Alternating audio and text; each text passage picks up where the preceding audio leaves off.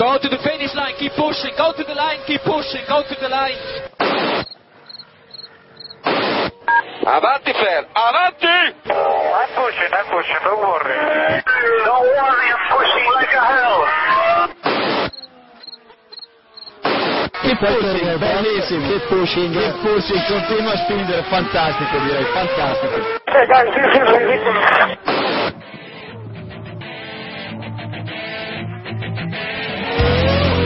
Comienza Keep Pushing, tu podcast de Fórmula 1.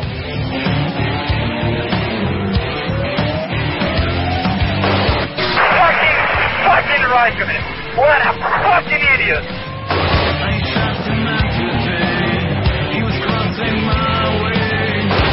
Do you know how this is? This is fantastic.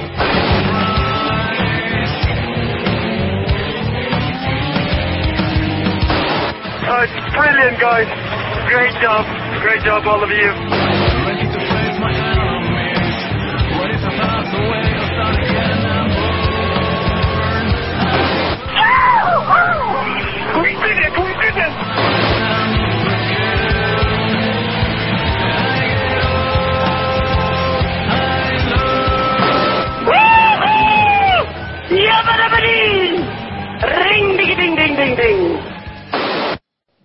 Bienvenidos, esto es Keep Pushing y estamos grabando el episodio número 54 que se corresponde al Gran Premio de Gran Bretaña. Pero antes de empezar a repasar eh, la Fórmula 1, tenemos con nosotros a Albert Costa. Os acordaréis de que lo tuvimos hace unos cuantos meses con nosotros, cuando todavía no se sabía bien qué, qué sería de su futuro, en qué categoría iba a correr. Y hoy le tenemos con nosotros otra vez, después de haber ganado la segunda manga de Nürburgring, si no me equivoco, o fue la primera, la primera, la que Primero, ganaste. primero. Sí, en la segunda acabaste segundo. Así que, buenas noches, Albert. ¿Qué tal se está dando la Megan Trophy? Bueno, ah, rápido hemos sido desde el principio, pero hemos tenido muchos problemas, pues un poco de suerte sobre todo, y bueno, la típico, lo típico que, aunque vengan las World Series, siempre se, siempre se aprende de todo, y la primera carrera pues pequé un poco de, de novato, la salida, etcétera, y luego la, la segunda carrera tuve problemas con la dirección del, y el volante, y eso me hizo tener un accidente en el qualifying y bueno, luego ya todo solucionado y todo perfecto en Nürburgring, ya se ve el potencial ahí. Dices, primero en la primera, bueno, pole por casi un segundo al segundo, y luego gané con comodidad y en la segunda manga, pese a los problemas y doblarme y desdoblarme, hice segundo, así que muy contento. Bueno, pero quizás hayamos empezado un, un poco rápido. No sé si te acuerdas, pero te entrevistamos allá por. Ya ni, ni me acuerdo. Acababas de ganar la última cita de las, de las World Series Sí. el año pasado. Y bueno, cuéntanos un poco cómo ha sido tu vida desde, desde entonces, ¿no? Desde, desde entonces hasta llegar a la, a la Megan Trophy y cómo, cómo estás viendo el, el campeonato, ¿no? Uf, ha sido, realmente ha sido muy difícil. He- te voy a ser sincero, he llorado, lo he pasado mal, me, me he enfadado, mis padres he pedido que, que cada día cuando llegara a, casa que necesitaba, necesitaba una sonrisa y su apoyo, que no quería ni, malos rollos, que si sabíamos alguna noticia de algún otro piloto que, que no quería ni malos rollos, sino que nos alegráramos por él, ya con ganar el año pasado, mm, correr gracias al equipo, porque ya bueno, ya sabéis que eh, Epic se construyó a última hora, eh, no teníamos ni, no teníamos el potencial económicamente para, para, para salir y salimos a pista, hicimos un buen año, ganamos, hicimos un montón de podium, hicimos pole position, ganamos y, bueno, todo pintaba bien para este año, pero estaba solo, sabía que me encontraba en 2012 en una situación complicada ya que no tenía un- lo que he dicho, sin patrocinador, ni manager, ni nadie que me apoyara.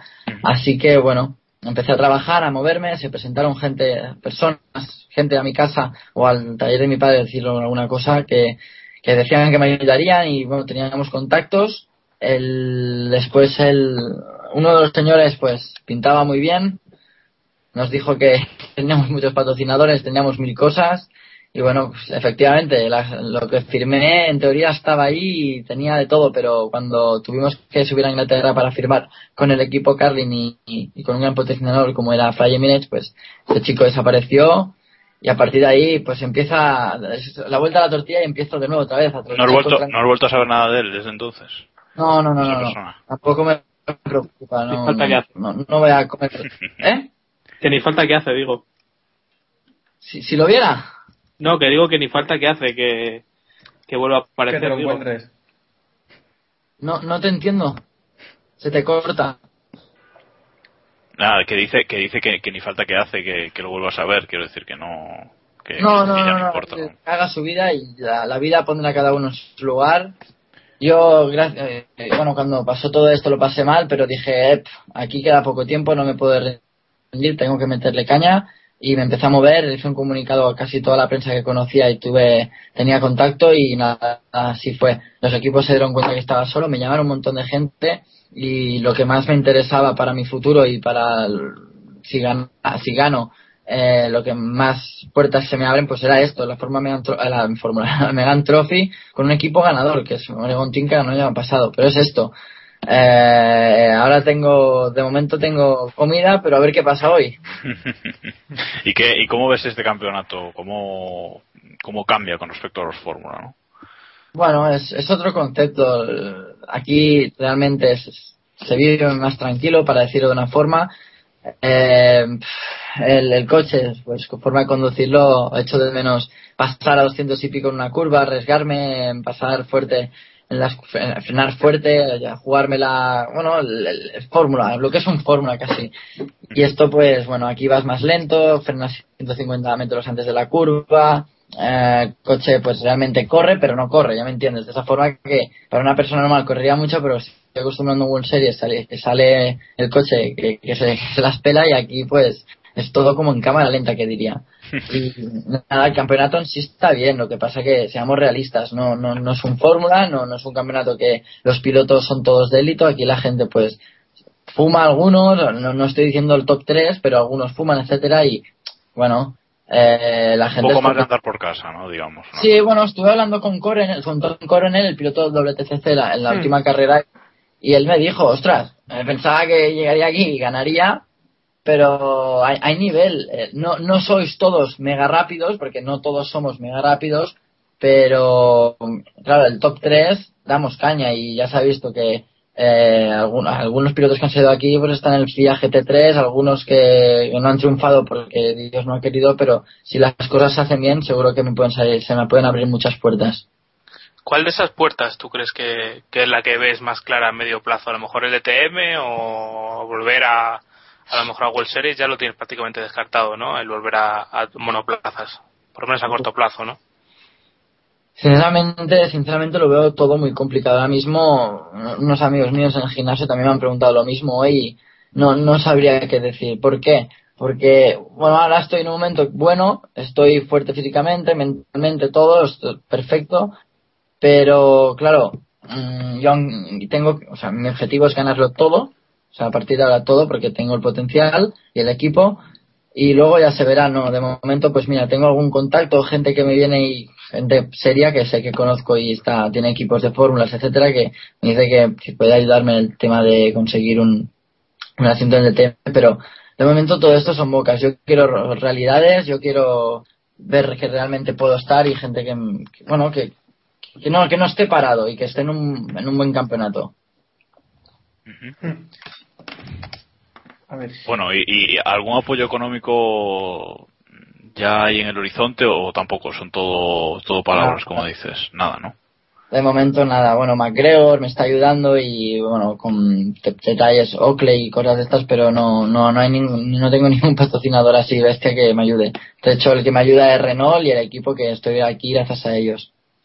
¿Crees que es una buena vía ahora que ya te has adaptado un poquito al campeonato para pilotos que a lo mejor no tienen ese presupuesto para dar el salto? Cada día estamos viendo que World Series y sobre todo GP2 al final eh, lo único que hacen es parar pilotos de fórmulas de, de equipos de Fórmula 1 y, y gente que simplemente viene con su talonario a comprarse un asiento y realmente su rendimiento en pista no, no sirve para otra cosa. ¿Tú crees que alguien que se vea en una posición ahí puede tomar este camino para para labrarse un futuro en Fórmula en Fórmula o en, o en, Sí. un, en un DTM o similar. Que ahora tienes dinero y eres el dueño del mundo casi. Sí.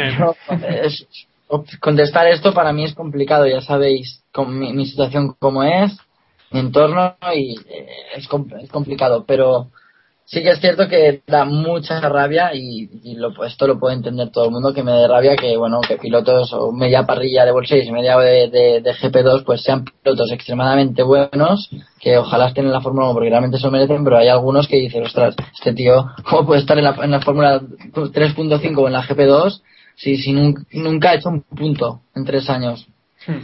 Y lo ves y dices, bueno, mira, este tío tiene tanto apoyo de tanta de fulanito detrás y yo Claro. pues no tengo, tengo una familia que es, es enorme y ya está. Y Sí. Eso, eso lo llegamos a ver hasta en la Fórmula 1 ahora mismo, sé que sí, ¿verdad?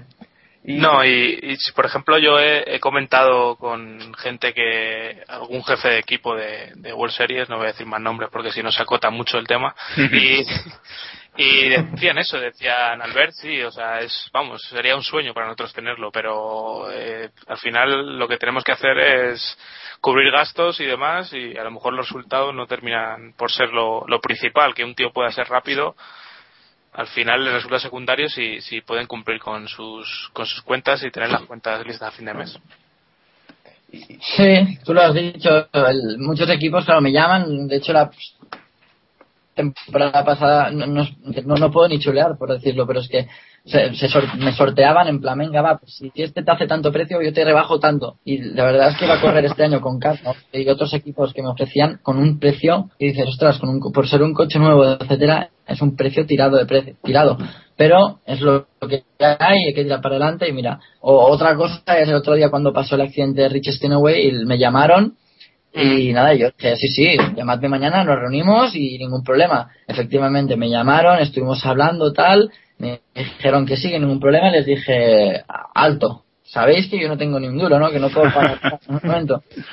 Y en ese momento empiezan a- no tienes dinero ni para una carrera, no tienes dinero para nada. Y yo, no, no, es que dispongo, a, si tengo suerte y consigo algún patrocinador amigo de mi padre o alguna casa de algún lado grande que me dé dos mil euros o, o mil euros para pagar los billetes de avión, hotel y coches de alquiler, pues mira, pero claro, mi posición es, es muy delicada, es, bueno, delicada no, lo diría de otra forma, pero hay otras puertas, pero bueno, hay que, mira, estoy corriendo, estoy, mucha gente mataría por estar donde estoy yo y lo que he conseguido, así que no me puedo quejar. La vida da muchas vueltas, como he dicho antes, cada uno, se, se- la vida pone cada uno en su lugar, ya se verá qué pasa. Y ahora, bueno, si me deja un segundo, Iván, es solo Sí, una pregunta. eh, que ahora que te ves ya que le has cogido el fin al, al monoplaza, iba a decir, al, al Renault mejor dicho, eh, ¿cuál es tu objetivo para esta temporada? Es decir, ¿qué, qué meta te pones? ¿Te ves ganando el campeonato? Sí, ¿por qué no? Pero no quiero, no quiero mm, esta, ah, de- decir falsas cosas, así que voy a ir carrera a carrera. Ahora toca Rusia, un circuito que desconocemos todos. Eh, gracias a un amigo he podido dar unas vueltas al simulador, así que bueno, mm, de momento creo que es algo con un poco por, con ventaja porque el simulador, bueno, el, el, el circuito este nadie lo conoce, nadie, el simulador no está y me han hecho el circuito, así que de momento pinta bien la cosa. Ya tengo el, el circuito como será en la cabeza, así que esto es un, es, ganas media hora de entrenos libres y nada, eh, a ver qué pasa. De hecho, no, ahora ya lo puedo decir, pero en teoría este fin de semana si no corres en, en, en, en Zandvoort. En Rusia tendría que haber estado en Zandvoort, que en el Masters, que me había invitado un equipo gratis y bueno, al final no ha podido ser, pero quién sabe, a lo mejor me veis pronto en un Fórmula haciendo sustituyendo a un piloto y mira a ver qué pasa. Pues sería una, Ojalá, una, grandísima noticia, la verdad. Ojalá, sí, sí, sí. No, eh, es lo que, es lo que le dije a mi padre, no es arriesgado porque a lo mejor es bajar de categoría de lo que está haciendo el año pasado o, o etcétera, pero mira, mm, pones, la, pones las cartas encima de la mesa y dices, bueno, mira, no, no gasto dinero porque no me hacen pagar nada, ni, ni el viaje ni nada, es, es el, el- el hecho de rodar con un fórmula, si doy la campanada, triunfo, porque es así, y si no, pues mira, lo he intentado y ya está. Sí, que no tienes, no tienes nada que No perder, la verdad. nada. Sí. No nada que perder. Para nada, Yo- para bueno, nada. yo- dale, dale, Iván. Dale. Yo te quería preguntar una cosa. eh, nos dice el amigo Eloy en Trampas Aguas, de, amigo del podcast que estuvo la semana pasada y muy y seguidor de estas categorías, Eh, que ¿Cómo te sientes dentro de la competición? Eh, en, la, en la Megan, entre los italianos y los holandeses, que son los que copan un poquito ahí los, los primeros puestos. Y si también te sientes más solo en, los meetings de las World Series, que hay menos pilotos españoles, Epic solo tiene el equipo de la 2.0 y demás. Bueno, más solo no, porque gracias a que hablo idiomas, pues me puedo relacionar con todo el mundo. Sí que, sinceramente, la gente me está, me está apoyando bastante porque me ven y dicen, ostras, tío, pero ¿qué, haces aquí? Que no, no, no, no es el sitio que te corresponde este. Tú vales, tú tendrías que estar aquí, pero les digo, sí, pero no, no hay dinero, así que todo es en base al dinero, todo. Y me están apoyando, todo el mundo me anima, va, pues gana tal, la me gana ahora la ve el doble de gente, porque nadie la veía antes. Claro, yo que me conocían y también pues realmente pues es un poco espectáculo verme porque lo que hago cosas, o sea, el otro día remonté de último a segundo y claro, fue en plan, ostras, que ha sido divertida ver la carrera porque ibas como, no como un loco porque sabía lo que hacía y estaba todo bajo control, pero claro, estaba a lo mejor a 20 metros y llegaba a la curva y lo adelantaba. Di que sí, hombre, pero eh, eh, eres muy joven todavía y, y como dices, la, la vida puede dar muchas vueltas, así que quién sabe si. Si todavía puedes llegar a, lo más alto, ¿no? En, en o en cualquier otra, en cualquier otra categoría. Eh, yo te quería preguntar, ya que hablamos, has mencionado antes un poquito la GP2, ¿estás viendo este año el campeonato y qué te parece en cuanto a nivel deportivo? Ya dejemos lo del dinero a un lado, que ya, ya sabemos cómo va. En cuanto a, a- competitividad real, ¿qué te parece la, categoría este año? Porque se está hablando mucho de que, de que bueno, que este año ha perdido nivel, que no hay un piloto estrella, aunque ahora empiezan algunos a despuntar, pero ¿qué, opinas tú? Si lo has visto, si no, pues nada. Sí, sí, tanto y tanto y tanto. Mm, yo creo que es, es un poco raro. Es difícil hablar porque, claro, esto lo escucha gente y a veces pues puedes de meter la Esto pata. no, esto no lo escucha nadie, Albert. No, sí, sí, sí. Lo he, puesto en, lo he puesto en Twitter y a ver si la gente se enrolla. No, pero a, a ver, sinceramente es la clasificación y está- es un tío que el que está liderando lleva cinco años en la, en la categoría, el, el que va segundo cinco. Y tercero está James Calado. James Calado es un grandísimo piloto que corría conmigo en karting y algunas bueno, y corrió la 2.0 el año 2009. Y es un gran piloto. Es un, un tío cojonudo porque es, es así. Es, realmente es un tío super guay. Y, nada, eh, ¿qué decir? es complicado también. Es que, no sé. Pero ¿qué te parece la- las carreras? ¿Te están gustando las carreras? ¿O te Las carreras, hay emoción, hay emoción. El otro día hubo muchos adelantamientos, todo y no ver todo porque estaba estaba el estaba en las 24 horas de mi hermano y no podía estar por por la por la por la por la carrera pero sí que vi las de Valencia y esto y por ejemplo James Calado hubiese ganado la primera manga si, si no llega a pasar el safety car y pero claro es que pasa lo del safety car si te fijas solo en las últimas posiciones casi siempre porque son pilotos que se tocan entre ellos tienen toques etcétera y pff, dices ostras estos toques son de novato A ti no ¿Y te qué? pasaría esta, claro. Perdona perdona Que a ti no te pasaría esto, digo. Que, que te vendas, concho. No, no, no, no, esto no se sabe. Yo a lo mejor puedo hacer más errores que todos, no lo sé, pero, o sea, ¿sabes? Toques que ostras, pero enciende el coche o, o- es como un piloto de motos cuando se cae. Tú ves cuando uno tiene carácter o no. Uno, por ejemplo, Mar Márquez, me juego lo que quieras a que se cae y va corriendo la moto y dice, está bien la moto y, y- y continúa. Y hay otros pilotos que dices, ostras, me caigo y dice, ya doy todo por perdido. Pues, esta es la diferencia. Cuando hay raza, no hay raza.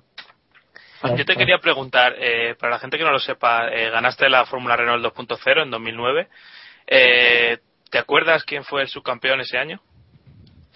Eh, da Costa. ¿Y el tercero? Eh, ¿Da Costa y Berné o Berné y Da Costa? No, no me acuerdo. Bernie da Costa, tengo yo apuntado. Ah, sí, pues sí, puede ser, puede ser. Pues ahí está, que un poquito la gente Bueno, se quede y el con- año pasado. ¿Quién quedó, ¿quién quedó primero en el, en el, bueno, los tres primeros de la World Series es Weekends, piloto de TM, eh, Bernet, Rossi, bueno, Bernet Fórmula 1, Rossi piloto probador de Catterdam, yo un pringao y luego Invitado de, invitado de Kipushin. Ninguno de los resto. quinto está, está Richardo, piloto. Toro y sexto Kevin Corjus, que es piloto Renault, y yo, pues mira, mm, no sé. Eres el único que se ha quedado sin premio. No, sin premio, no, a lo mejor es lo que me, a lo mejor es lo que me merezco, no lo sé. No, no, no, no lo creo. No lo creo, pero bueno. Yo tampoco lo creo. Yo creo que Bueno. nadie lo creemos. que, que- que le doy vueltas, le doy vueltas y a veces sueñas y, y cuando eh, claro, yo pues visito páginas web a veces de, de Italia Racing para ver los resultados y todo, como es normal, como todo piloto hace y, ves resultados, ves nombres, como ahora la Costa que ha fichado por Red Bull y, y ves todo y dices, ostras, yo cuando la Costa fichó por Red Bull me llamó tal, la estuvimos hablando, mm, realmente me alegré con él porque es un tío cojonudo también, súper, es muy amigo mío, realmente me hablo cada semana o casi cada día con él y nada, el viernes fuimos a cenar después de los entrenos libres y, y realmente le dije, es que Antonio, te voy a decir la verdad, me da envidia, pero envidia sana de decir, es que ojalá me hubiesen llamado a mí para sustituir a Williamson, ojalá, pero mira, la vida es así, a lo mejor aquí el año que viene él está fuera de Red Bull y está en el foso y a mí, no sé, pues me dan la oportunidad de, de probar un DTM y triunfo. Estoy poniendo un ejemplo tirando bien para mí. No sé, la vida ya os lo he dicho. Cambia Una, una oportunidad de estas que te, Sí. que te salga. Y es que es, que es lo que, Yo. Claro, yo le he dicho a todo el mundo, probadme, probadme, aunque sea una vuelta. Claro. Creo que me prueben. que- aunque sea una vuelta, pero como nos contaste la última vez que te digan lo de los daños del monoplaza antes de salir, ¿no? Mejor que no cuando estés rodando. A ver, Una pregunta, Albert. Eh, tú has dicho que tienes relación con Da Costa, que tienes relación con, con varios de estos pilotos. ¿A quién ves tú que se vaya a ser la próxima gran promesa que llega a Fórmula 1 y, y nos arrase a todos, como pasó con Hamilton y compañía? arrase a todos. Da Costa es un gran piloto, apostaría por él, pero el que me está sorprendiendo y está rompiendo esquemas es Robin Fringe. O sea, lo, eh, lo conozco desde que teníamos 14, 15 años que corríamos en Cars. Eh, subió a los monoplazas más tarde, cogió otro camino que era el de la BMW y luego la Renault 2.0 y el año pasado estuvimos compartiendo muchos, muchos momentos. De hecho, somos muy amigos, también me hablo cada día y estuvimos compartiendo muchos momentos en el, en el campamento de la CIA. Es un tío genial también, eh, se le ocurra y además es súper sencillo que dirías que se lo merece todo. Además, ahora, según lo que me han dicho, tiene contactos que directos a la Fórmula 1. Está demostrando que ni, prime- ni segundo año, ni primer año, ni, ni experiencia, ni nada, el tío está adelante en las bolseras, está ganando carreras, haciendo poles y es el tío a batir. Mm. Y tengo que apostar por alguien, Robin Finch y luego Da Costa. Nos lo apuntamos, nos lo apuntamos. Bueno. Y ahora, eh, volviendo un poco a lo, que, a lo que hablamos más en el podcast, ¿cómo estás viendo la temporada de Fórmula 1? Genial. Realmente Por la, genial. por la tele, ¿no? Oh, no, Bommeló, Bommeló la fui a ver, ¿eh? La Bommeló la fui a ver desde el Pitchbox de- del circuito. Eh, no, realmente está siendo divertida a nivel de espectador. A nivel de piloto, pues, si no estás en el equipo bueno, es bueno. Si estás en el equipo bueno, has triunfado, como le ha pasado a Vettel, porque todo es fácil. Pero sí, de espectador, estoy, estoy, estoy disfrutando y todo el mundo está disfrutando mucho. Hay adelantamientos, hay accidentes, desgaste neumáticos, sorpresas a muchos equipos y estamos viendo la, bueno, la mejor Fórmula 1 de la historia, según dicen. Eso dice. Y entonces, bueno, hablas del equipo bueno. ¿Y cuál crees, que, cuál crees tú que este año es el equipo bueno? Porque viendo la clasificación no está muy claro. Re- Red Bull, ¿no? Pero es que, no sé, no sé, porque Ferrari, Ferrari me está gustando. Este fin de semana los he visto muy tranquilos, tanto en agua y en seco. Em, ¿Qué más puedo decir? ¿Más en seco? Ah, bueno, y es que ellos también creo, creo, eh, no lo sé, que juegan un poco a despistar, es decir, dicen siempre que el coche no va bien, que, que no está en el mejor momento, pero Alonso está, Alonso está ahí y Massa, Massa está mejorando. Cuando Massa está mejorando y está delante, es que quiere decir que el coche va bien. Has dicho lo que pensamos todos, ¿eh? Que quede claro. O sea, sí, no, No, bueno, y ahora, y ahora, y ahora te tienes que mojar. O sea, tienes que decirnos un Ajá. nombre. ¿Quién va a ganar el mundial? ¡Oh! Te diría, diría Pedrito, no, es broma. ¿Has escuchado o no? Sí, sí, sí, sí. No, Creo, creo que por regularidad y te empenta- te empentaría experiencia y tal y como está trabajando, se lo merece Fernando este año. Sí, yo, Le ves, le ves cara de tricampeón, ¿no? Sí, este año lo veo yo. Este año lo veo. yo no sé si estás de acuerdo desde el punto de vista de un piloto que ahora mismo Fernando está en una de, en uno de sus mejores momentos Sí. A, a nivel, a nivel en el, con el equipo y a nivel psicológico y tanto físico, yo le veo muy, muy bien. Sí, sí, no, no, es, es lo que pienso yo, es lo que digo a todo el mundo. Está mentalmente, físicamente mejor que nunca y la complementación con el equipo es, es buenísima, así que lo está aprovechando y ya ves, es el piloto más regular y es el único que está haciendo está haciendo puntos en cada carrera. Pues sí, sí.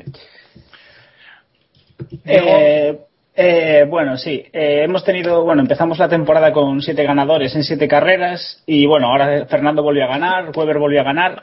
¿Tú crees que va a volver a haber un octavo ganador este, este año o que ya las, las victorias se las repartirán entre los favoritos?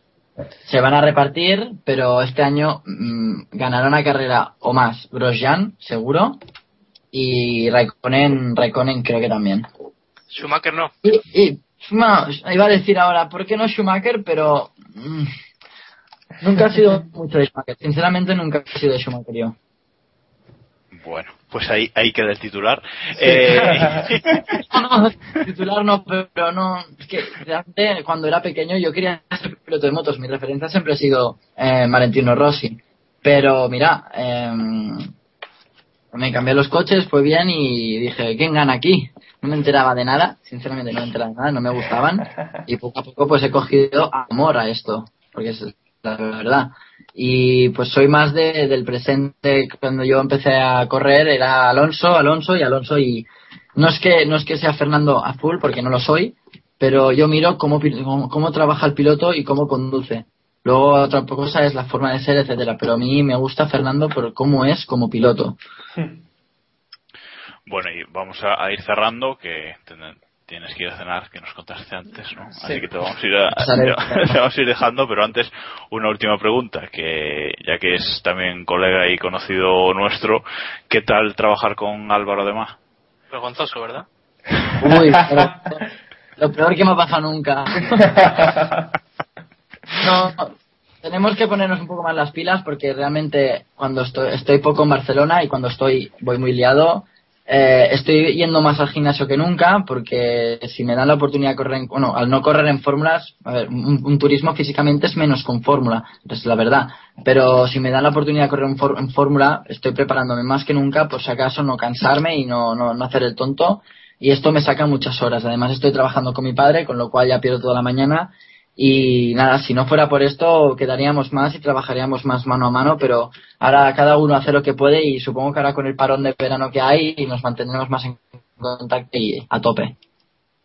Es una locura, perdona que recupere lo de antes, eh, pensar que te podemos ver, por ejemplo, en Macao a final de año, como han hecho otros pilotos de, de World puede, Series. puede ser, puede ser.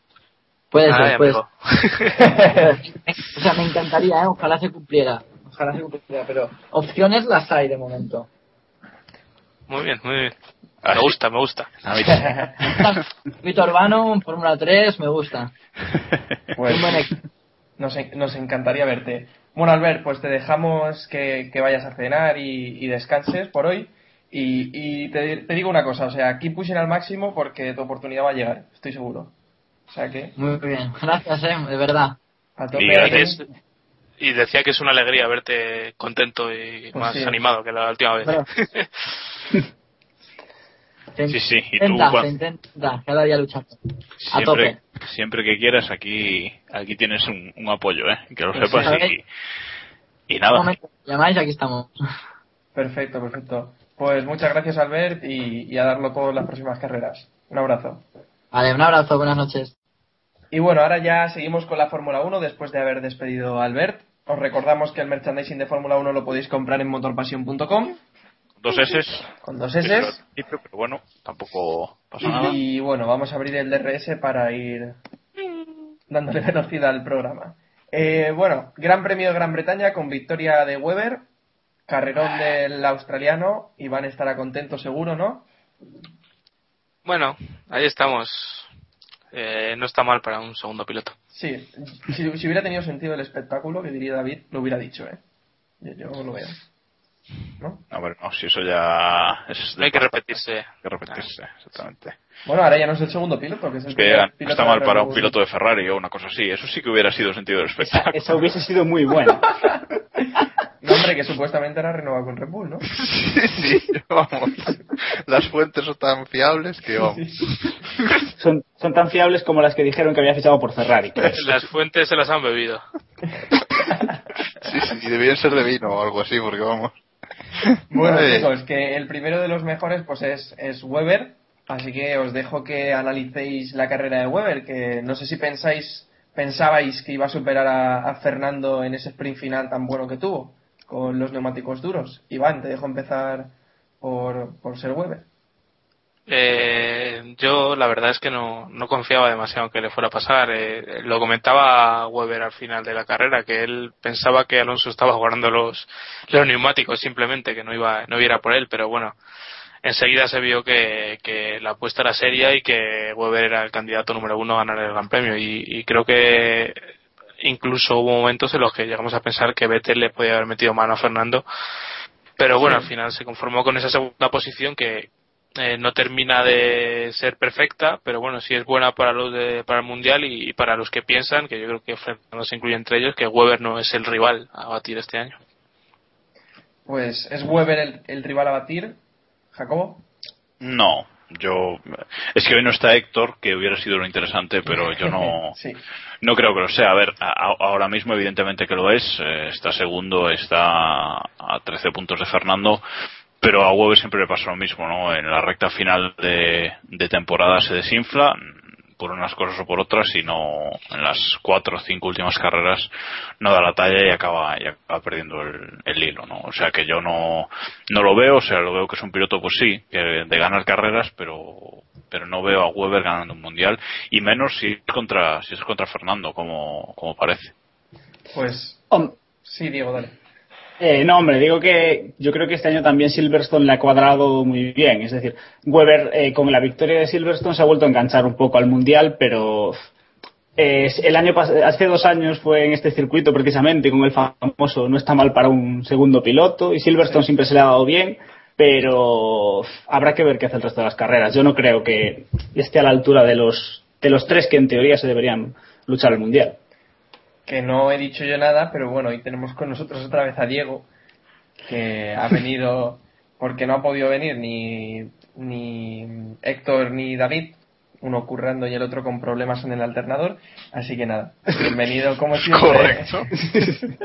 Nah, no, Héctor dire- se ha- no diremos cuál es cuál Héctor se ha rajado porque no Héctor se ha rajado porque no podía defender a Weber. Esta semana no.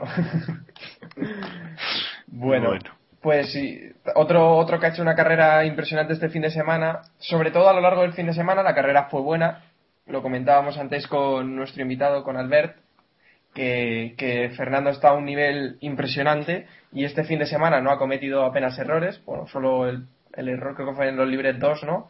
Que tuvo una salida de pista y Sí. rompió el alerón. rompió el alerón nuevo Sí, pero, pero bueno, luego en, la, en carrera la verdad es que poco se le puede reprochar. Estuvo al frente durante gran parte, casi toda la carrera, y solo en el último stint, con, con los neumáticos blandos, se vio superado por Weber, que llevaba los duros. Jacobo, ¿quieres No, está explicar? claro que está claro que si quitamos el de si quitamos el fin de semana de Valencia, este ha sido uno de los mejores fin de semana de, de Alonso, ¿no? O sea, en cómputo global, haber hecho una pole que llevaba dos años, casi dos años sin, sin conseguir, ha, ha- liderado más de la mitad de la carrera, no sé, creo que, que, que vamos, que ha, que ha hecho una muy buena carrera. Sí. Y a mí, antes no lo comenté con, con Weber, pero bueno, se puede comentar ahora igual. Sí. Eh, eh, y a mí me sorprende, me ha sorprendido mucho que haya ganado la carrera Weber. Porque, más que nada porque pienso que la ha perdido Ferrari o, o Alonso, vamos, lo- los, dos. Porque cuando se puso Weber a 5 segundos, yo ya dije, lo pasa. Pero es que antes no lo, no lo veía para nada. O sea, sobre todo eh, en, el, en el primer sting de la carrera, aquello, el ritmo de Fernando, aquello era Sí, absolutamente impresionante. Que le digo, veía bueno, muy sobrado. Sí, yo decía, bueno, este va a hacer un va a hacer un BT del 2011 y se nos va a marchar y, y adiós muy buenas. Y, y al final no fue así, ¿no? Supongo que, bueno, supongo no, fue, fue eh, estrategia y no salió bien. Pero bueno, más o menos mal eso, que, que acabó segundo porque Vettel en un par de vueltas también, también se lo hubiera comido, ¿no? O sea, que Sí. bueno, Y, dentro de lo que cabe, pero, pero bueno. Y bueno, ahora Alonso ya tiene una pole, con lo que ya puede ser campeón del mundo, ¿no? Rompiendo esa regla que dice que un campeón del mundo No, o sea, no, no. sin pole, ¿no? Es una Sí. regnira, pero. Esa, esa regla que ya se había roto en el pasado. pero bueno, que se empeñan en volver a romper. y que bueno, que según, bueno, palo a Nira Juanco, que según Nira Juanco, la remodelación de Silverstone la ha hecho eh, Tilke.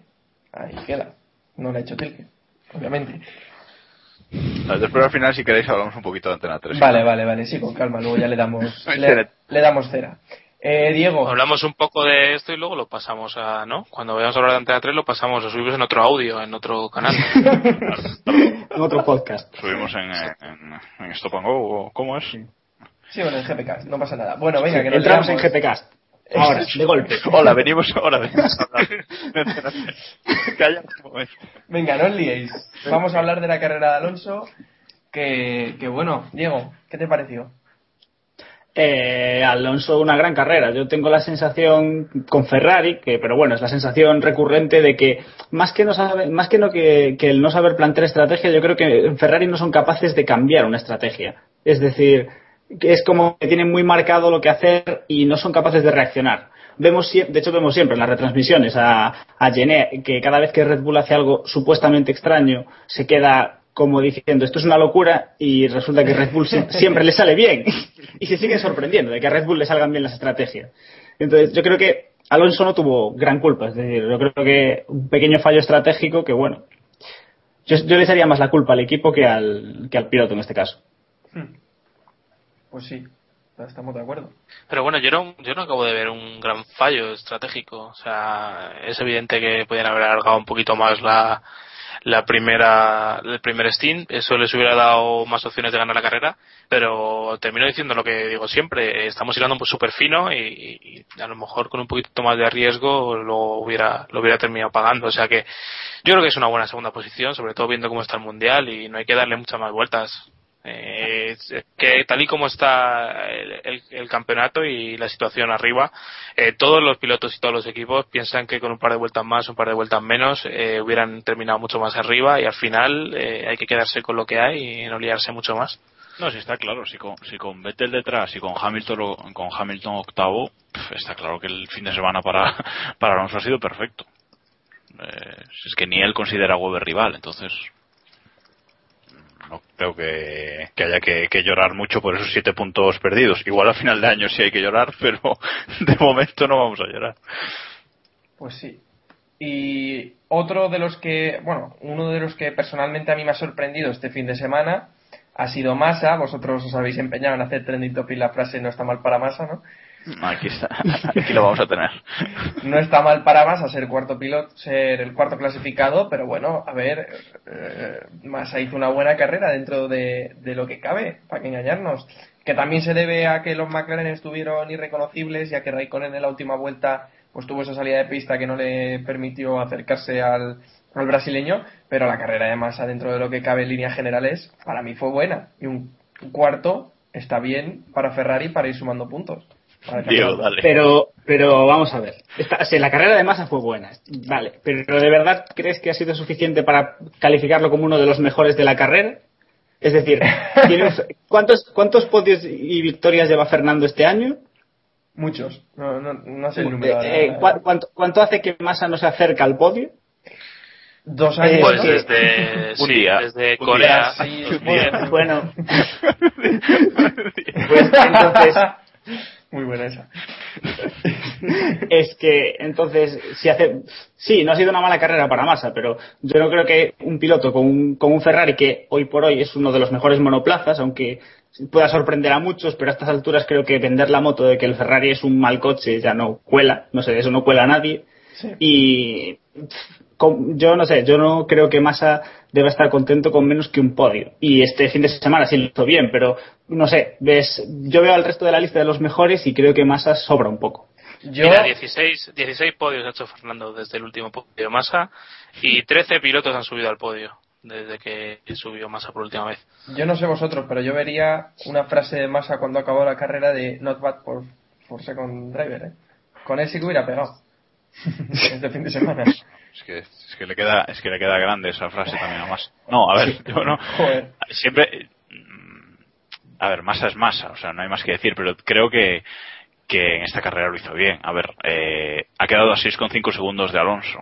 Eso, eso es algo que hay que, que hay que ver y hay que valorar, ¿no? Es, eh, después de, en las, no sé, pero siete primeras carreras, no puntuar o hacer, hacer octavo, noveno el doce, ¿sabes? Eh, este ha sido una gran carrera para Massa y, y hay que reconocérselo, lo ha hecho muy bien, ha tenido un fin de semana con agua el sábado, no, no ha hecho la de 2008, eh, ¿sabes? Quiero decir que ha sido una, una buena carrera para, para Massa y hay que reconocérselo.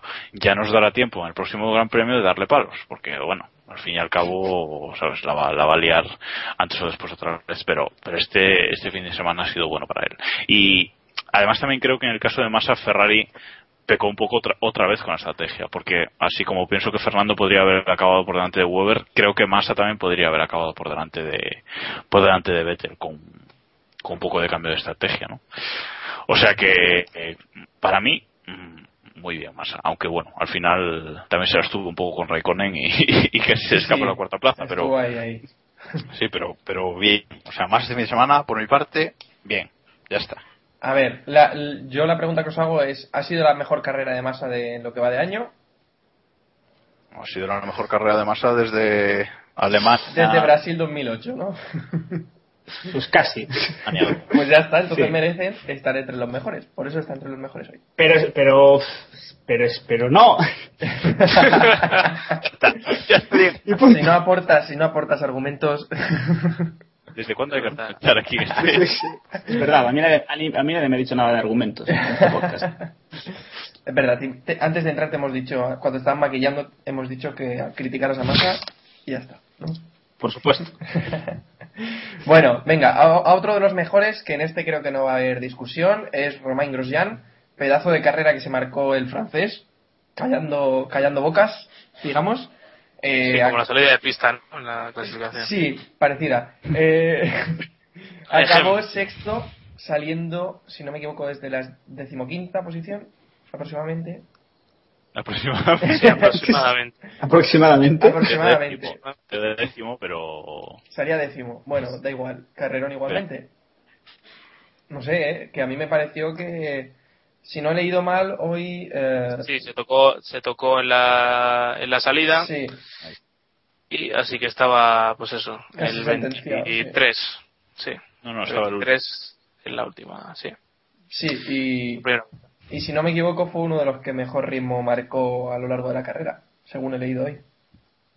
Así que Si merecido... tú, dices, si tú lo dices, Samuel fue uno de los. Iván, Iván, entra a valorarlo. Entra a valorar esta colocación de Grosjean entre los mejores. Por favor. No, me parece bien.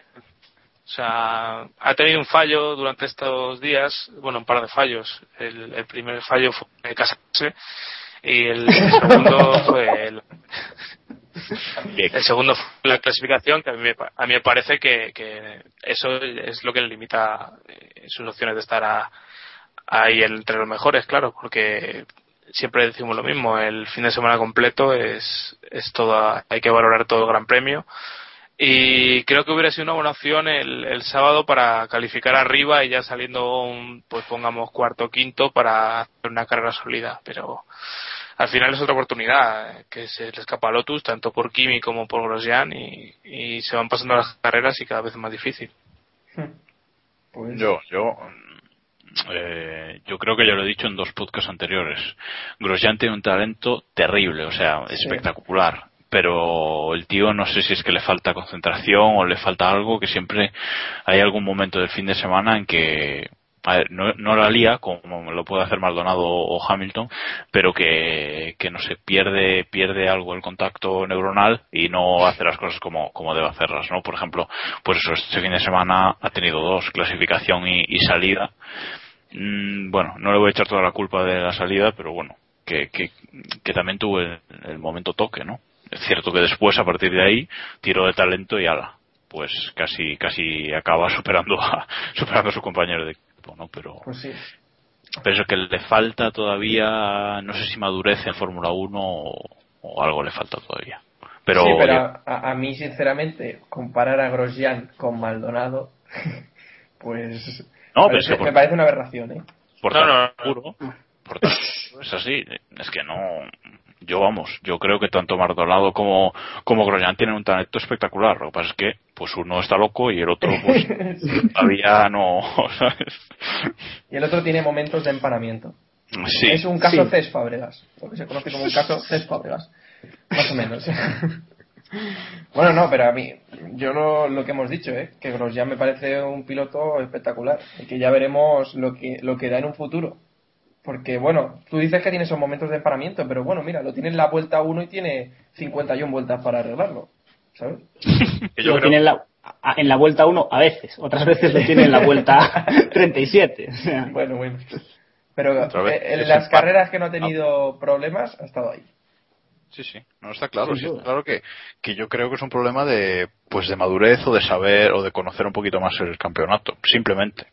Eh, yo creo que va a estar muchos años ahí o debería y que, y que al final pues pues va a explotar.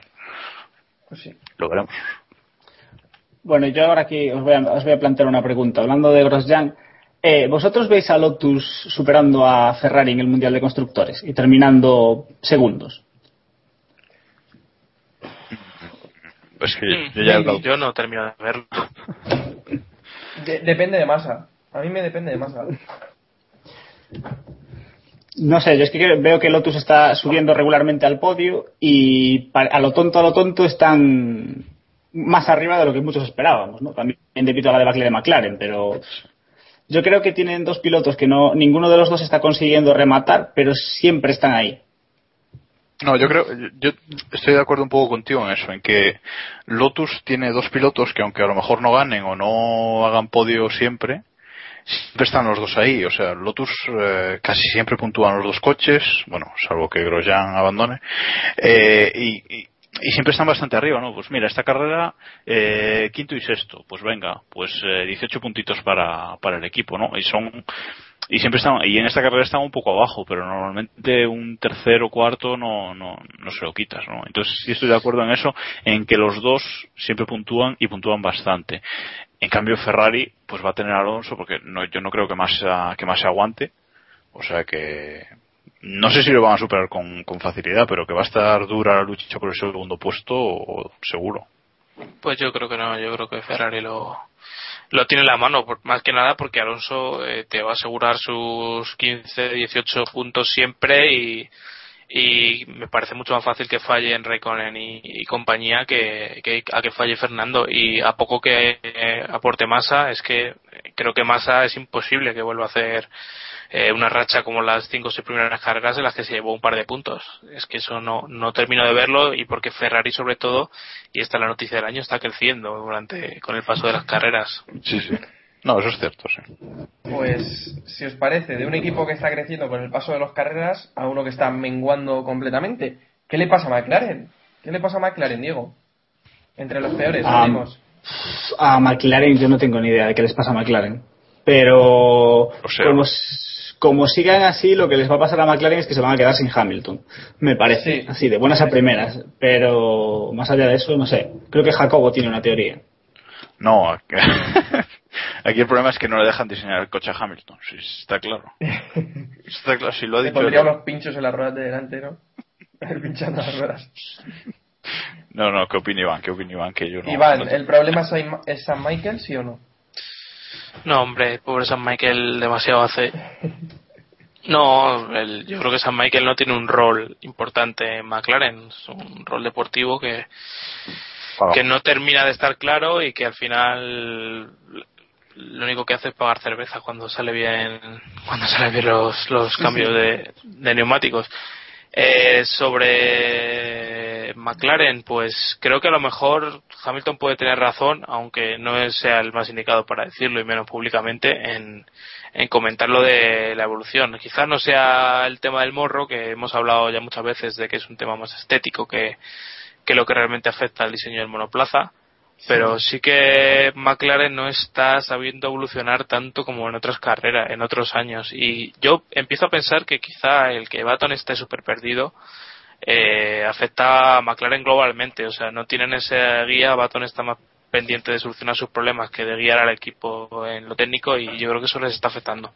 Que A mí también... esto me parece. Sí, sí, dale, Jacobo. No, no, Didi. Que, también la pérdida de Batón puede deberse a, no estar dando con la tecla de, a la hora de las innovaciones, de mejorar. Vamos. No, yo, yo digo que a mí esto me parece histórico, ¿no? Porque McLaren ha podido tener coches mejores o peores a lo largo de los últimos años, sobre todo en los últimos 10 años, pero eh, McLaren siempre ha crecido durante la temporada. Siempre, a veces tiene eh, en la mitad algún pequeño bajón, pero McLaren en, en cuanto a evoluciones es el mejor equipo de la parrilla. Siempre, siempre está creciendo, siempre está metiendo mil piezas nuevas, siempre está cambiando cosas, innovación pura y dura. Y, y este año, este bajón que está teniendo, que ya no es solo de esta carrera, sino viene un poco de las dos anteriores, eh, a mí, a mí personalmente me está sorprendiendo, me está sorprendiendo muchísimo. Y yo creo que aquí hay, varios problemas. Eh, el que comentáis de, que Baton esté súper perdido, que no es- eso no ayuda nada al equipo, porque si, si tú estás perdido, cambian una cosa, y ponen una cosa que funciona y a Baton le sigue sin funcionar, pues por, por él mismo, pues es imposible encontrar el rumbo. Y otra cosa que a veces no le sabemos valorar suficiente es que McLaren no tiene de la rosa ya. Y a veces decimos, bueno, de la Rosa no hacía nada de McLaren, pero ojo, de la Rosa igual es el tío que más horas ha hecho en el simulador de McLaren.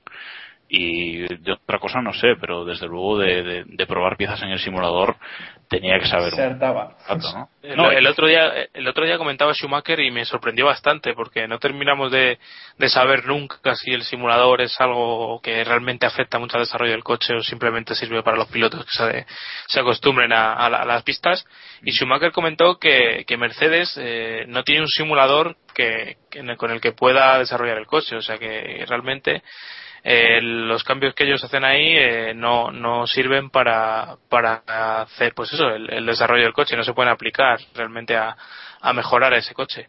Y, y lo decía porque porque él se al parecer no sé si recordáis el rumor que había salido de que se mareaba en el- los viejos simuladores. Pues al parecer él dice que se ahorra ese trabajo que no tiene que no tiene que subirse porque realmente no tiene mejora el coche de, de su de lo que él ve ahí. Pero eso me deja pensar que, que el resto de equipos sí que desarrollan mucho con el simulador y que es una herramienta más importante de la que pensamos. Mira, en cuanto a eso, eh, este, bueno, ayer, ayer por, por la noche que volvía, volvía en bus eh, y me, me venía viendo en el portátil el documental es de, de National Geographic sobre, sobre Williams, que supongo que tú también hablas, tú, Iván. Y en el, en el documental ese me llamó la atención justo lo de simulador. Eh, hacen, hacen eh, en el documental muestran la creación de un nuevo alerón, ¿no? de un nuevo alerón delantero, todo el proceso y entonces eh, sigue un proceso de diseño pues primero eh, pues computación de fluidos y todo esto. Y luego antes de crearlo antes de meterla incluso en el túnel de viento la prueban en el simulador.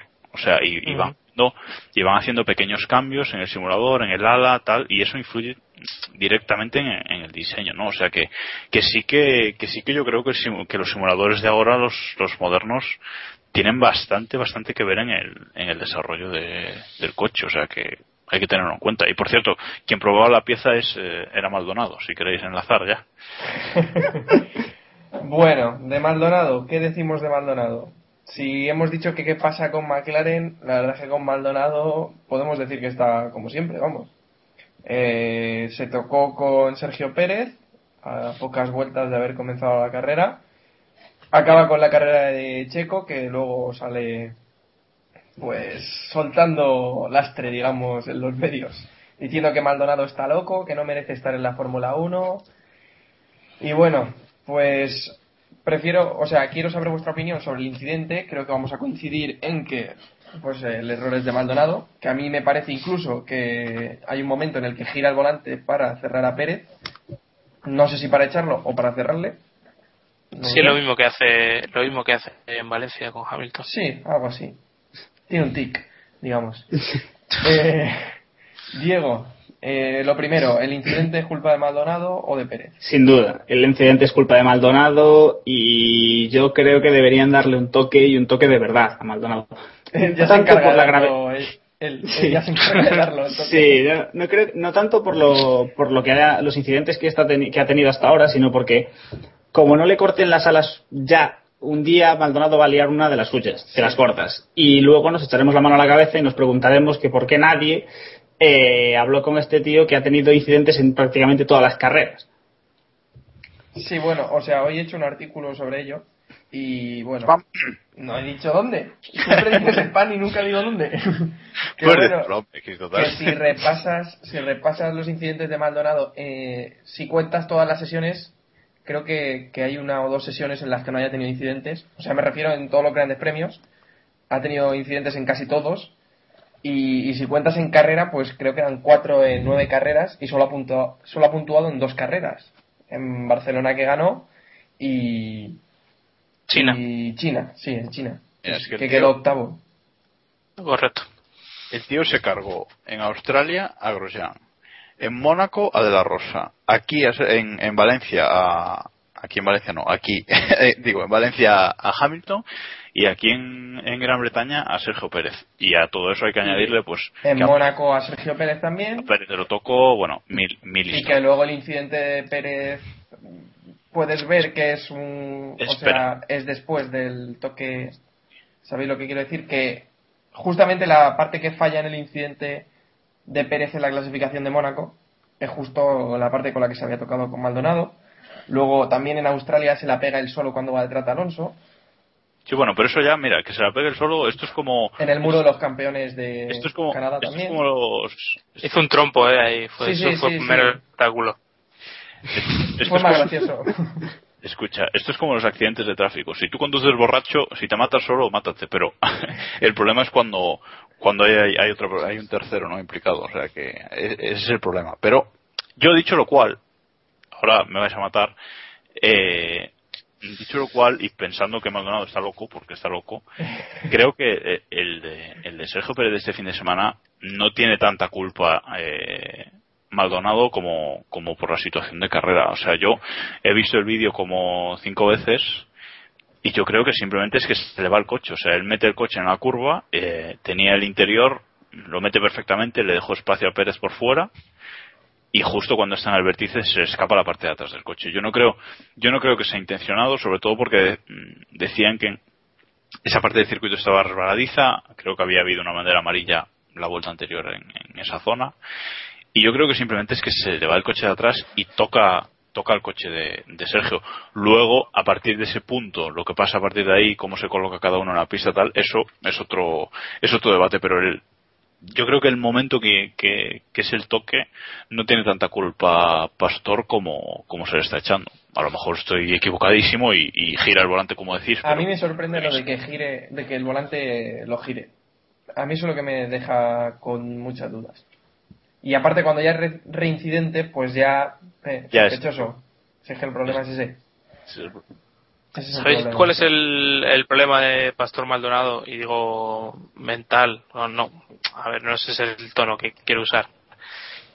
Eh, Ya le ponemos. Maldonado no, es alguien que tiene mucho apoyo en su país y que, y que ha sido muy apoyado, tiene una legión de seguidores y una legión de anti-seguidores, como Sí. le pasa a Fernando, pero vamos, en un nivel de, de conocimientos de Fórmula 1 que es bastante menor al de España, por ejemplo, eh, que ya es decir. Y sobre todo, eh, creo que le falta eh, ese, ese espíritu crítico de darse cuenta de sus fallos. O sea, yo estoy seguro que si hablas con él, eh, no en ningún momento te va a reconocer ni siquiera un fallo en todo este año. Y es evidente que quizá alguno de los incidentes que hayamos contado no tenga todo la culpa, pero sí gran parte de ellos. Pero es alguien que, que, no te va a reconocer eh, que ha cometido errores. Y, y quizá eso sea el, el temperamento que le da la capacidad de salirte en Barcelona y hacerte el gran premio que hizo pero creo que eso le perjudica más de lo que beneficia. Y, y creo que su entorno eh, yo entiendo como su entorno en el entorno de patrocinadores y demás no le van a decir nada. ayuda, claro. pero a mí me a mí me parece que en Williams eh, si tienen ese esa responsabilidad de, de hacerle saber lo que hay y y ahí por ejemplo eh, me parece que el equipo sí debería eh, hacer algo o por lo menos eh, meter a, a Pastor en, en vereda y decirle lo que lo que hay. Igual que a Bruno Senna sí que le, le atizan a más no poder y, y le hacen a veces la vida imposible. Y el problema de Bruno Senna es, es puramente de talento y de capacidad, o sea, eh, ahí sí que no hay no hay más, o sea, Bruno eh, lo hará lo mejor que pueda, Pero no tiene nada que ver con Pastor. Pastor es un diamante por pulir y, y no le terminarán puliendo nunca. Es que Pastor tiene una capacidad impresionante. Es que a mí me parece un piloto que cuando se pone, se pone, pero es que luego tiene estas cosas, esto, estas cruzadas de cable que, que no se comprenden, no se comprenden. Y, Y, sí, sí, dale. y.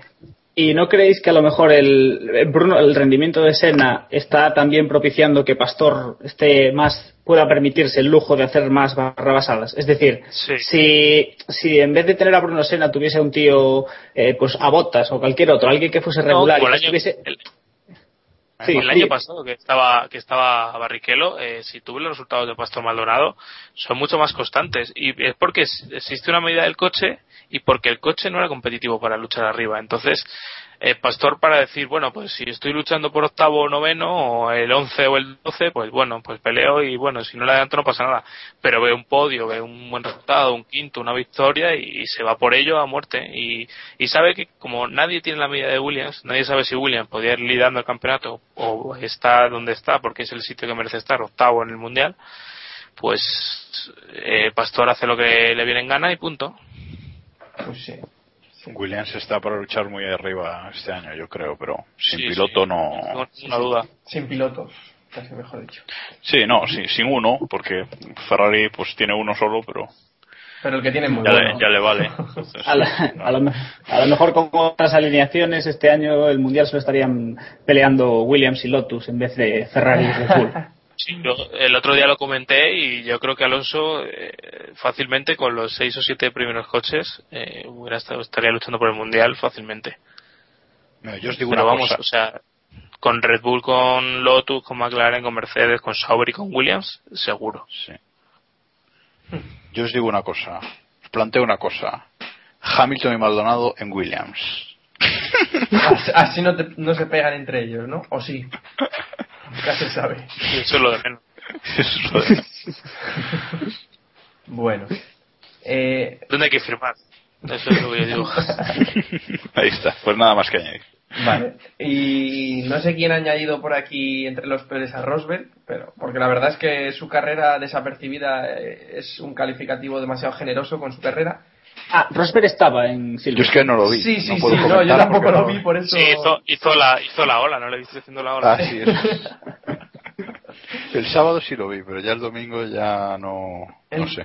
el calificativo de la carrera de Rosberg es simplemente hay que decir que acabó por detrás de los Toro Rosso y, y, y por delante únicamente de Maldonado. O sea que con eso ya queda resumida la carrera de Rosberg este fin de semana, mientras que Schumacher acabó en séptima posición. Así que A mí me hace un poco gracia que Mercedes en general, como Schumacher eh, prácticamente su discurso al final de carrera, después de estar rodando tercero durante gran parte de la carrera, es de, uy, qué lástima que no haya llovido. O sea, eso es realmente el discurso que Mercedes va a hacer. O sea, porque me parece ridículo. No, pero es O que sea, esa es la aspiración de Mercedes, esa tiene que ser la aspiración de Toro Rosso o de HRT, por decir dos nombres así al azar. No, yo creo que Mercedes este, este fin de semana está claro que lo, ha puesto todo a agua, o sea, se ve con, con el tercer puesto de, de Schumacher el sábado, lo ha puesto todo a agua y luego el, el domingo Sí. sin agua, pues Schumacher se diluyó, nunca mejor dicho, hasta la séptima plaza y, y, y Rosberg salía el 13 y acabó el 15, o sea que y luchando contra contra los Toro Rosso y contra y contra Bruno Senna y demás fauna, ¿sabes? O sea que y demás fauna, o sea. Pero, Bruno, Bruno Senna quedó noveno, ojo. O sea, Sí, sí, después, pero quiero decir, en la salida fu- fu- se batalló con, con, con esa gente, ¿no? Entonces, Lo que, lo que pasa es que esto demuestra también, igual que lo de Baton también, que no sé, bueno, le hemos metido entre los peores junto a McLaren, Sí. Eh, demuestra un poquito el, cada piloto la valentía y la capacidad de lucha que tiene. O sea, eh, hemos visto pilotos quedarse atrás y seguir luchando, eh, aunque estuvieran en el 15 para rascar un punto y demás, y otros pilotos que se quedan ahí no son capaces ni siquiera de jugarse un adelantamiento y se pira, se tira la carrera detrás de un toro roso, de un Caterham o de lo que sea. es lo que es lo que nos contaba Albert antes, ¿no? De, de las motos, que un piloto de moto se cae y tal. Pues esto es, esto es lo mismo. Exactamente lo mismo. Pues sí. Pues no sé si queréis comentar algo más de la carrera de Rosberg, de la carrera que hizo, o sea, si estuvo presente en, en Silverstone, Ah, que no. dudamos de ello. No lo merece, no lo merece. Dale, dale. No, la próxima, yo quiero, yo quiero ver a ver cómo, tengo interés en ver cómo Mercedes se plantea la carrera de casa, que es en Alemania. Yo creo que como den un nivel, como den un nivel tan pésimo delante de sus, de sus espectadores, vamos a ver si eso no afecta a la decisión de, de la casa de, de seguir la Fórmula 1, ¿no? Que todavía estamos con la duda. Uf, yo no tengo duda. Yo, yo ya lo dije, creo, en el anterior Keep Pushing, que yo creo que Mercedes se pira. Pero bueno, es otro debate que hoy no tenemos tiempo para él. Bueno, bueno. Lo dejamos para el previo que seguro que tendremos más tiempo. Eso. Y ahora nos vamos a por el mundialito de este Gran Premio de Gran Bretaña, en el que ya sabéis, damos los tres puntos, los dos puntos y el punto a los mejores o a los que nos han parecido los mejores, porque no siempre estamos de acuerdo. Así que le dejo a, a Diego que empiece con su mundialito. Uf, pues con mi mundialito, bueno, pues yo hoy, no voy a, voy a intentar no trolearlo mucho. Le voy a dar los tres, le, le voy a dar los, los tres puntos a Weber, que creo que ha hecho un, un gran fin de semana. Yo ya, el sábado ya me lo, ya tenía la sensación de que con, por ritmo y porque Weber le gusta mucho el, el circuito de Silverstone iba a hacerlo bien. Eh, le voy a dar dos puntos a Grosjean, porque aun con sus errores, poco a poco está, está mejorando. Y el puntito se lo voy a dar a Alonso porque no se puede ir sin puntos después del fin de semana que hizo. Pues sí. Eh, Jacobo, Yo no lo tengo, no lo tengo nada, nada, nada claro. Me faltan puntos.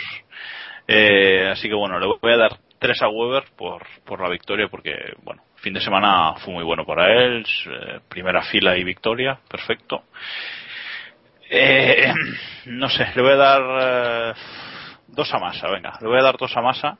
Madre mía. Eh, la verdad es que, mira, yo aposté, ¿os acordáis de, de la porra que hice en el otro capítulo? Dije más a segundo, bueno, no me, no me ha fallado mucho, así que lo voy a recompensar y le voy a dar un puntito a Alonso porque no se puede quedar sin puntos después de, de la pole, después de tanto tiempo sin, sin hacerla. sí.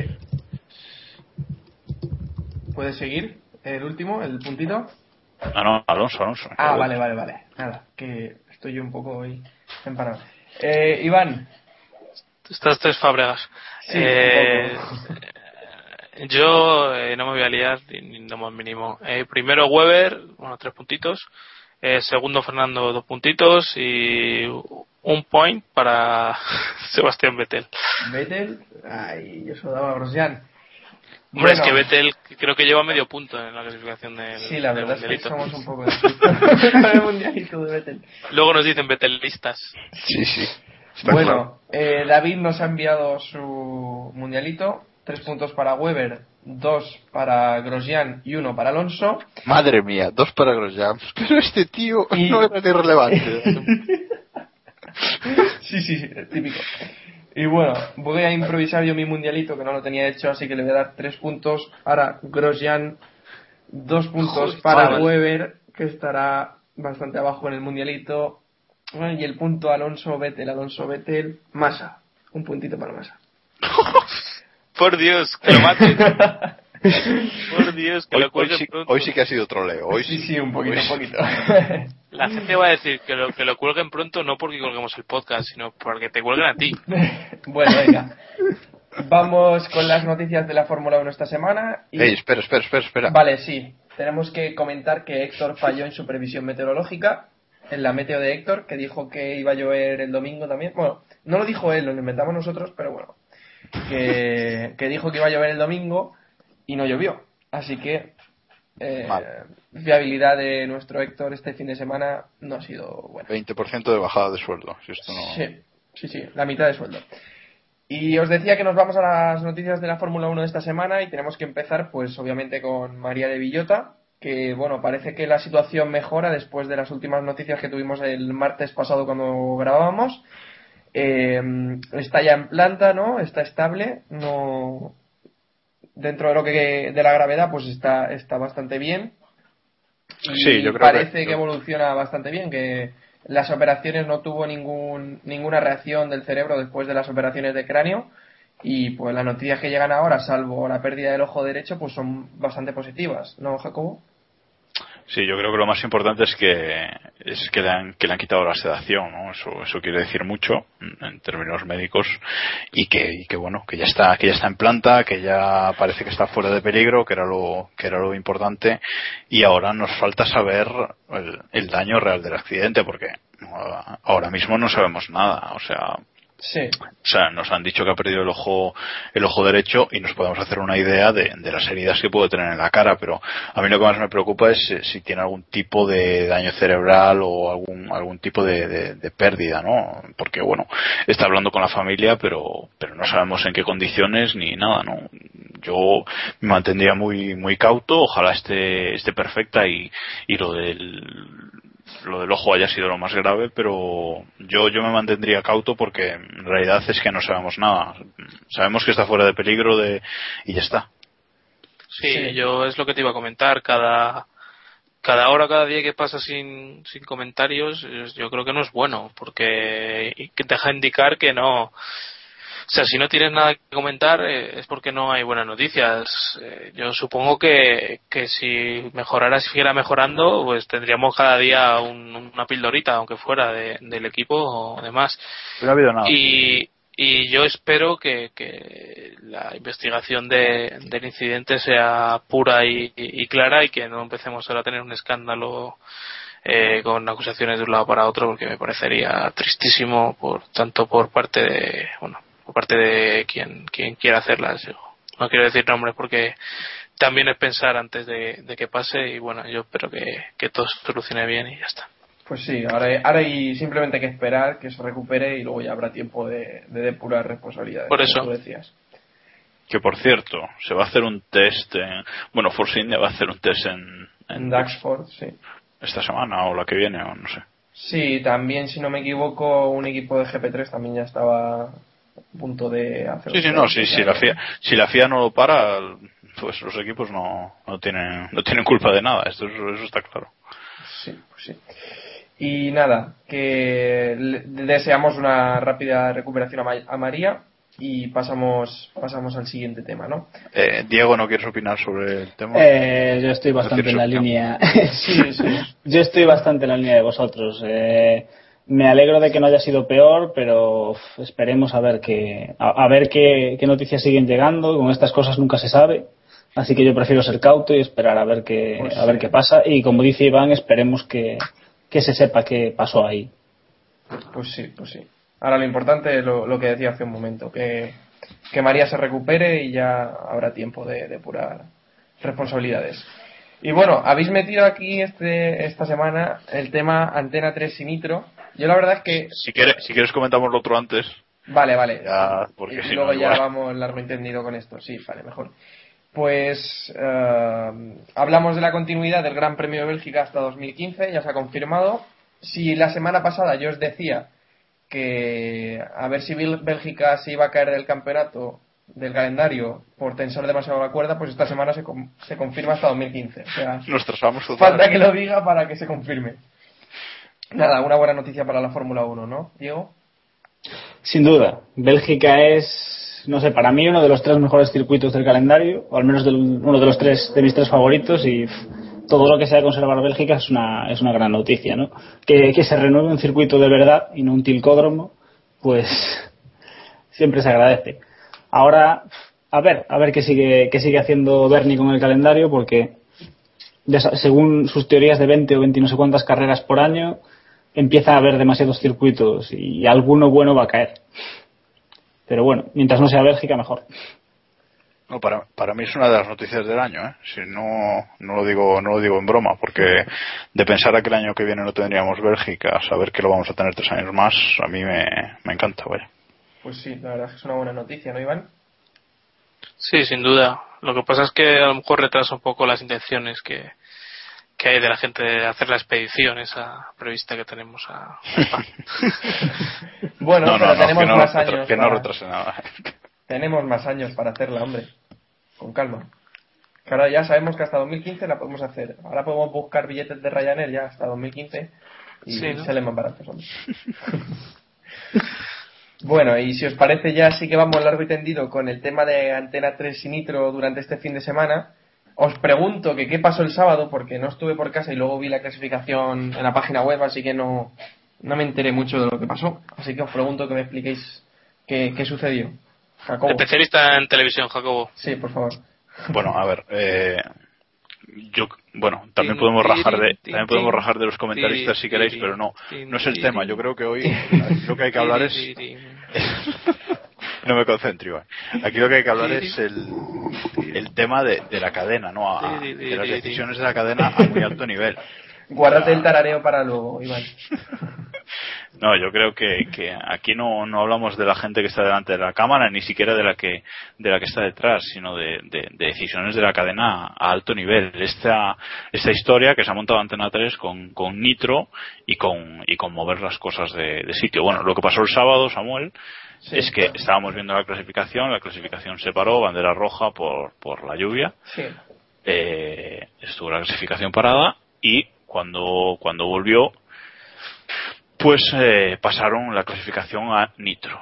Porque en Antena 3 venía la película de las 4, creo que era, bueno, las 3 o bueno, no sé qué hora era, da igual, eso da igual. Venía la película que estaba programada para, para tal hora y no pudieron retrasarla ni pudieron hacer nada, simplemente cogieron y la pasaron a, la pasaron a Nitro directamente con la consecuen- con, con dos consecuencias graves que pierdes el HD yo personalmente ahora la Fórmula 1 la veo toda en HD pues la última tele que me he comprado me la he comprado expresamente para ver la Fórmula 1 en, HD y, antes me había comprado un, decodificador de, HD simplemente para eso y sé que mucha gente ha hecho lo mismo con lo cual pasas a Nitro pierdes el HD recuerdo que en la presentación de, la temporada de Fórmula 1 yo le pregunté expresamente a, a los responsables de la cadena en- allí presentes en la rueda de prensa que si solo iba a ser en HD lo que dieran en Antena 3 o iba a ser todo.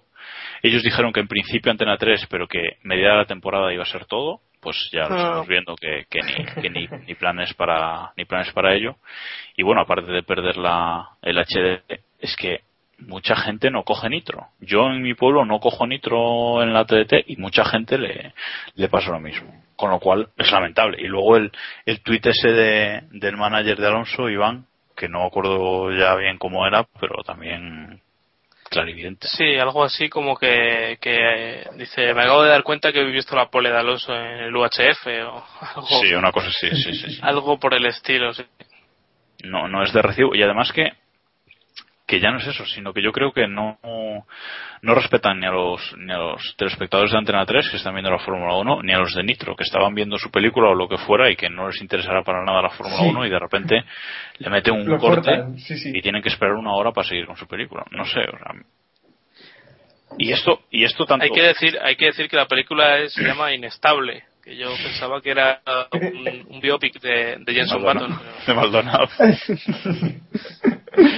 No, y, y esto, a ver, el sábado, el sábado fue muy grave porque, pues porque cortas la clasificación por la mitad, pero es que esto me parece tan grave los, los domingos también. O sea, eso de, eso de cortar la rueda de prensa a la mitad, como este fin de semana, y pasarse Sí, a sí, nitro, sabes, o sea, son cosas que yo no, a mí no, no, no me acaban de, de caber en la cabeza, que, no sé, es que no, no entiendo, sobre todo luego cuando ves las audiencias y dices, pero si mantienen la emisión en la, en la primera cadena, tendría, mantendría muchísima, muchísima audiencia más que, que en Nitro, que luego el, el bajón es del- de la mitad o más de la mitad de, de la audiencia. O sea que son decisiones de cadena, insisto, que, que los que trabajan en, en lo que es la Fórmula 1 en Antena 3 no tienen nada que ver, que me parecen, que me parecen, vamos, desastrosos. Y luego, el ya acabo, el tema de la publicidad. O sea, durante, eh, yo creo que cada carrera estamos viendo más publi y a partir de, a partir de Alemania vamos a ver más porque mm, los cortes, eso que dijeron de cuatro cortes de cinco minutos, ¿os acordáis de eso?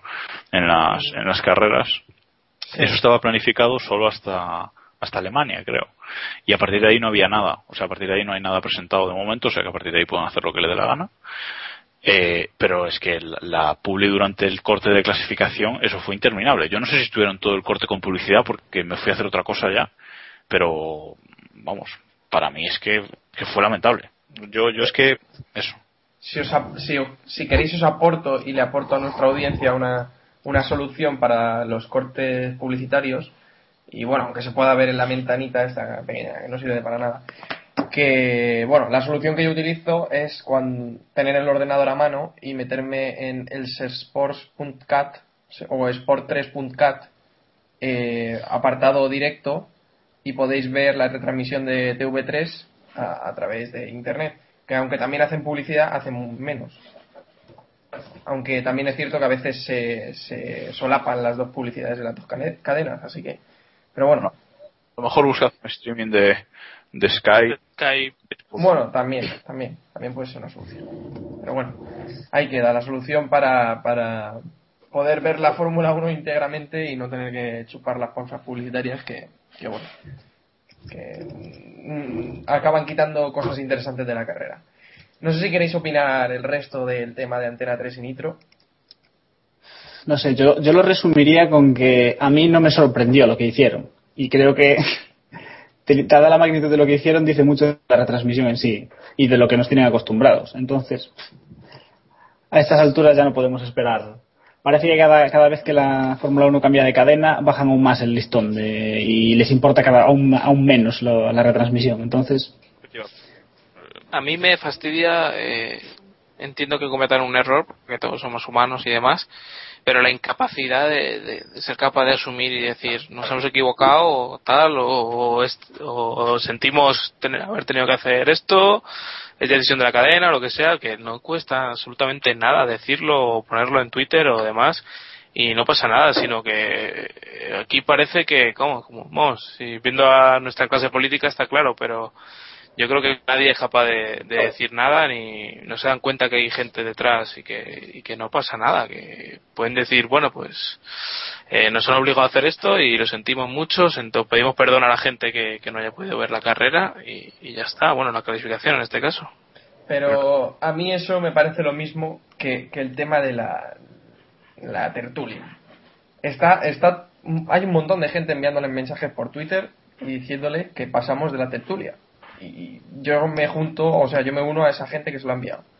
Y, y luego vienen dándoselas de, no, escuchamos a la audiencia, leemos los mensajes que se cuecen por las redes sociales. Pues sí, el 90% de mensajes que están llegando no los están leyendo, ni los están omitiendo directamente. O sea que. Nada. ¿Sabes? No, no, muchas cosas. Es que no me acuerdo ahora mismo, tendría que, que- que mirar el vídeo, pero hay- sé que hay muchas cosas que dijeron en la, en la presentación que, que ya a mí en el momento me sorprendieron por buenas o ha- han ido dejando de lado, no dejando de lado, sino que simplemente, pues, como nos hemos olvidado de todo y seguimos haciendo un poquito lo que hacíamos en, en la sexta, pero con estos cortes.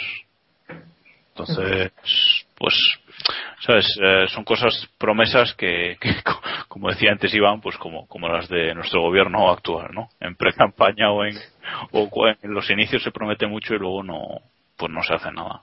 Se hace, o se hace lo contrario. Pues sí, lo de siempre, vamos. Pues. No sé. es- Sí, Diego. A mí lo, no, digo que a mí lo que más me sorprende es que, bueno, los dos últimos años en, y los años anteriores en la sexta, eh, Fernando estaba bastante perdido y demás, y bueno, al final sabemos que lo que vive, lo que vende aquí hoy, hoy en día es el, es básicamente eso, es lo que haga Fernando, pero es que este año Fernando está liderando el mundial y, y peleando por él, y parece que aún así la retransmisión sigue importándoles un- una mierda. básicamente, que, y a mí me llama, es decir, yo me esperaba que maltratasen la Fórmula 1 tanto y más, pero viendo cómo estaba Fer- Ferrari a principio de temporada, ¿no? De hecho, yo, viendo que Ferrari no parecía que no iba ni a puntuar casi, esto podía ser una debacle, pero no, jamás me hubiese esperado que con Fernando haciendo las cosas bien siguiesen tratando esto de pena, la verdad. A mí me, me hace gracia los comentarios estos que llegan por Twitter de. Se les ha colado un poco de Fórmula 1 en mis anuncios. Porque es que es verdad. O sea, llegamos ya a un nivel de. De Sí, sí, y como, como, como detalle, en su momento, en la presentación de la que habla Jacobo, juraría que habían dicho que iban a emitir el máximo de publicidad que se les permite, pero que no iban a emitir autopromoción. Y que yo recuerde, en esta- al menos en esta última carrera, sí han estado emitiendo también autopromoción, con lo cual han emitido aún más anuncios de lo normal, supongo. Y- y- Porque no creo que hayan recortado en lo otro. A ver, son, si no me equivoco, así hablo de memoria, 12 minutos de publicidad por hora más 5 de autopromoción, lo que se puede emitir. Pero bueno, que se pasan por el forro también estas cifras, o sea que luego pagan la multa y le sale mejor que... O sea que no... Las cifras que he dicho no valen de mucho. Y, y si no me equivoco, también se había dicho que los libres iban sin publicidad, o al menos la- eran solo las primeras semanas. No lo sé. Ah, eso ya, eso ya no. Quizá, quizá se quedó con la cobertura especial HRT y demás. No, y luego, y luego también, también otra cosa que estaba leyendo aquí, en lo de la presentación, eh, otra cosa que dijeron es los informativos de, de Antena 3, ¿no? Que, que la Fórmula 1, pues que se, que se iban a volcar, que se iban a beneficiar mutuamente, que patatín, patatán, nada. Al final, peor, menos cobertura incluso que, que en la sexta, ¿no? O sea, no sé, eh, mm, un caso flagrante es los test de Mugello. O sea, los test de Mugello, ¿alguien vio algo en Antena 3 de los test de Mugello? Mm, Nadie. O sea, nada. No existieron los, los test para Antena 3. Las carreras pasan muy por encima, o sea, mm, no sé. Es que, a ver, tiene esos derechos. Fernando Alonso está camino de ganar su, su tercer mundial. O sea, esto tenía que ser a saco. Y, y la verdad es que están pasando, están pasando bastante, bastante el tema, no sé. Pues sí. Pero esto se resume en una frase. Antonio, a mí no me cuento cuentos chinos. Pero bueno, ahí queda el resumen. El apunte, el apunte. Sí, el apunte sobre el tema de Nitro y tal, y Antena 3. Ya veremos cómo se desarrollan los próximos grandes premios. Y nada, que nos vamos a ir despidiendo ya, ¿no? Que ya va siendo hora, que ya hemos cubierto casi el horario habitual, la duración habitual. Y recordaros que podéis contactar con nosotros a través de twitter.com barra podcast, en facebook.com barra keeppushingf1, a través de nuestra cuenta de Gmail, que es keeppushingf1 Y nada, nos podéis escuchar a través de iVoox, de iTunes y de nuestro blog keeppushing.wordpress.com. Y no sé cómo despedir muy bien a Diego, porque ya no sé si es un colaborador habitual, si es el piloto Mientras no le reserva. pague, mientras no le, no le pague finiquito. En mi, en mi contrato quieres. pone, en mi contrato pone reserva. Que Pone tienes que venir a ciertas- reserva y suplente. Tienes que venir a ciertas sesiones, ¿no? Sí, sí, sí. Soy como Dani Clos. Al principio de temporada me vendisteis que iba, que iba a estar en la mitad de los keep pushing, pero al final solo vengo de vez en cuando. que Bueno, nos queda, poco, queda tiempo poco. para cumplir. Bueno, Diego, que muchas gracias por haber estado con nosotros y Nada, un placer, como siempre. te llamaremos pronto, seguro. Sí, sí. Y nada, un abrazo también enviarle a David y a Héctor, que a ver si vuelven pronto, que David, el pobre, está cerrando hoy también. Así que, nada. Ánimo. Sí, sí, sí. De pronto, pronto vuelven, seguro. Y a vosotros, pues otro abrazo para todos vosotros, para los que nos escucháis semana a semana, que hacéis que sigamos con mucho ánimo cada semana o cada dos días, ¿no? Cuando grabamos. Cada más o dos días, menos. cada dos días, sí, sí. Cada dos días. Bueno, que hasta aquí nuestro repaso del Gran Premio de Gran Bretaña. Nos vemos en un par de semanas, un par de días. Así que nada, muchas gracias por escucharnos y recordad, keep pushing al máximo. Adiós. Adiós. Adiós. Adiós. Hala, chavales, venga. Ha vuelto el tarareo.